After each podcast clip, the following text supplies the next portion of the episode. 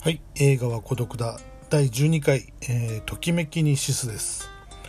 えーときめきにシス1984年日本映画。監督は森田義満。原作は丸山健二。出演沢田研二杉浦直樹樋口かな子。えーこの森田義満監督についてはですねちょっとこの時間じゃ足りないかもしれませんけどまあなんとか短くやってみます。まああのーすごく変わった監督ですよね森田義満監督というのは。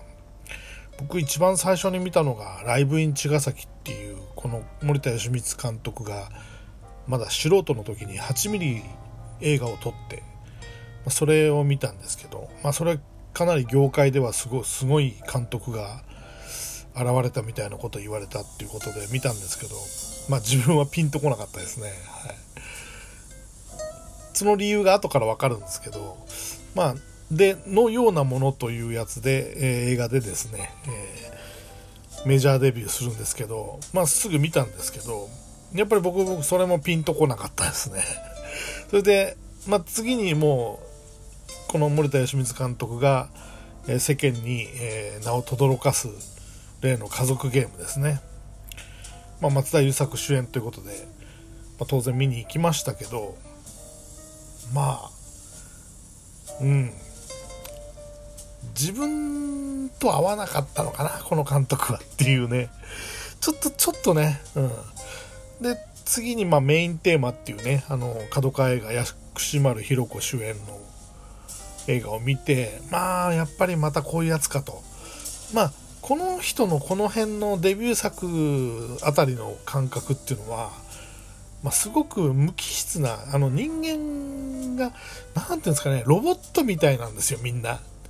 ロボットみたいな主人公たちがロボットみたいな無機質な会話をするというかあのそんな感じの印象だったですよね。で森田義満監督っていうのは自分でどう言ってるかっていうとその映画っていうのは、えー何を描いたかではなくどう描くどう描くかが大事と。そういうスタンスなんですね。だからその内容とかじゃなくてどんな話でもいいんですけどそれをどう描くかっていうスタイルの作家だと思うんですよ。でそうなってくるとこの人のスタイルが合うか合わないかでだいぶ好き嫌いが出てくるんじゃないかと思うんですけど僕はねその嫌いじゃないんですけどあのちょっとピンとこなかった。それであのまあのようなもの家族ゲームメインテーマとか、まあ、あと日活ロマンポルノとかあの渋垣隊のアイドル映画なんかも撮りましたけどその辺ももちろん見ましたけど、まあ、ピンとこず。でメインテーマの後に今回のこの1984年に「ときめきにシス」という映画を撮ったんですけどまあこれはですねおっと思いましたね。ちょっと身を乗り出すというか。っていうのはこの人の今までの僕が見てた内容だとあのこの人のスタイルとこの人の内容のようなものとか家族ゲームとかの内容があんまりピンとこなくてやっとこの演出スタイルとこの内容がすごくマッチしたかなっていうのがときめき日数なんですよ。まあ一言で言うとすごくあの冷たい感覚の映画でですねまああのまあ北海道でロケしてるんですけどまあある海辺の町の海辺の町のですねま別荘にですねあの工藤という男がやってるんですねこれ沢田研二で。である組織からその工藤の世話を頼まれた、まあ、自称歌舞伎町の医者っていう大倉これ杉浦直樹がやってるのと、まあ、あとこ梢というね、えー女が来るんですね、はい、これはあのー樋口かな子ですね、はい、でこの3人の話になってくるんですね。で組織から雇われてる杉浦直樹も樋口かな子も最初はこの工藤という沢田研二が何者かわからないんですよ。ただあの丁重に世話をしろと。いうことなんですけどだんだんその町の様子を見てると分かってくるのがある新興宗教が、あのー数日のうちにこの町に新興宗教の教祖がやってくると。で大々的なそのパレード的なことが行われるという、まあ、これに関係あるんじゃないかということでその雇われてる杉浦直樹がですねあの、まあ、新興宗教の教祖を殺す殺し屋なんじゃないかということで、まあ、実際そうなんですね、えー、ただ僕見ててなんかこう 頼りなさげというか非常に、まあ、森田義満映画の主人公でよくある幼児性。要するにこの沢田研二演じるこの工藤っていう男はあのご飯食べる時もあのデザートから先に食べたりとかあの飴玉が好きとか非常にこう幼児性があるんですよね。でもう誰彼構わずあの涼しいですかっていう。まそれが、まあ、コミコミュニケーション能力がないような感じですよね、えー、ちょっと普通の次元にこの人が降り立ったら完全に浮きまくるというかね。そんな感じの言葉遣いしかできないような人で。でこの杉浦直樹っていうのはもう百戦錬磨の大人ですよね。歌舞伎町の医者で。で、まあ、この梢っていうのは多分そのあの風俗関係とか水商売関係の要するに、まあ、あのこの男2人の、まあ、性欲処理って言ったらなんですけどそそういう風に感じで、まあ、組織が雇ってるんですね。はい、で結局これ言っちゃうとですねあの、まあ、最後にですね結局この沢田研二演じる工藤っていうのはあのかませ犬でしかないと。もうそれはもうあるもう大組織のもう出来上がった完璧に出来上がった計画の歯車の一つにしか過ぎないもう完全なあのかませ犬で。えあのあっさりとですねあの計画も失敗してですね警察に捕まっちゃうんですよね沢田研二はね。はい。でもともと計画していた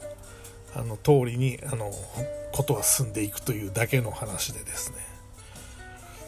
まあ何のことはない。そこへ行くまでの数日間のこの3人の生活の話なんですけど。まあよあのそうですね。森田義満のテイストがこのストーリーには僕的にはぴったりあったなと。この森田義満のテイストがやっぱりだんだんねあのそれからとかねあの未来の思い出とか春とかもう映画として普通になかなかもうあのいい出来。まあ誰が見ても面白いというのをだんだん作ってきて失楽園とか39とか黒い家とかね。でこの人がもともと持ってた個性はだんだん薄れていくという感じでしたけど晩年僕はそうですね模倣犯を最後にこの人の映画を見てないんですよ。その後8本ぐらい撮ってお亡くなりになったんですけどまあ模倣犯もねあの最後の最後にあの中居正広の首がロケットみたいに飛んでいくっていうなんじゃこりゃっていうシーンで終わるんですけどまあそういうある一部分でそのこの人がもともと持ってたテイストを出すようになってあとは非常にまともな作風に変わっていったっていう感じですかね。うんそうなんですけどこの「ときめきにしてはすごくやっぱりファンも多いみたいですしまああの森田義満監督のフィルモグラフィーの中ではちょっとちょっと異色異色作かもしれませんしね、はい。まあ、これそうですね。見てない人に勧めるというか、まあ、森田義満って、まあ、いくつかのあの作品名を僕は今挙げましたけどまああんまり見てないんであれば最初に見るのはちょっとねどうかなっていう感じですけどね。うん。黒い家とかね春とかその辺から見た方がいいのかな。でもいきなりこのときめき日数を見るのもいいかもしれませんね、まあ、僕はいつもネタバレで最後までしゃべほぼ喋っちゃうんですけどあのー面白そうだなと思ったら途中でやめてもらってぜひ見ていただきたいなと。このまま聞いてるとあの最後まで喋っちゃうんでね。で結局これ最後がものすごいんですけどあのまあカマサイヌとしてね組織の予定通り警察に捕まってですねパトカーの後部座席に押し込められてでちょっと警官が外した隙にですね手錠でつながれてるその自分の手首をですね噛み切って、えー、自殺をするという、えー、結構衝撃的なラストなんですけども。ものすごいあの血の量も最後すごいですしね、えー、衝撃的な終わり方ですよね。この監督にしてはすごく衝撃的な終わり方ですね、はい、で森田義満監督僕はうんいまだにこの人ってつかみどころがないというかあの、うん、大好きでもないですけど嫌いでもないですしまあ、ね、お亡くなりになってしまったんでねあのそろそろねあの作品を一つずつもう一回見直してねあの見ようかなという思ってる次第であります。あ、それでこのねときめき日誌はね音楽が結構いいですよちょっと一見戦場のメリークリスマス的な曲ですけどまああの音楽いい音楽ですね。はい。そうですね。そんなとこですね今日は。はい。それでは。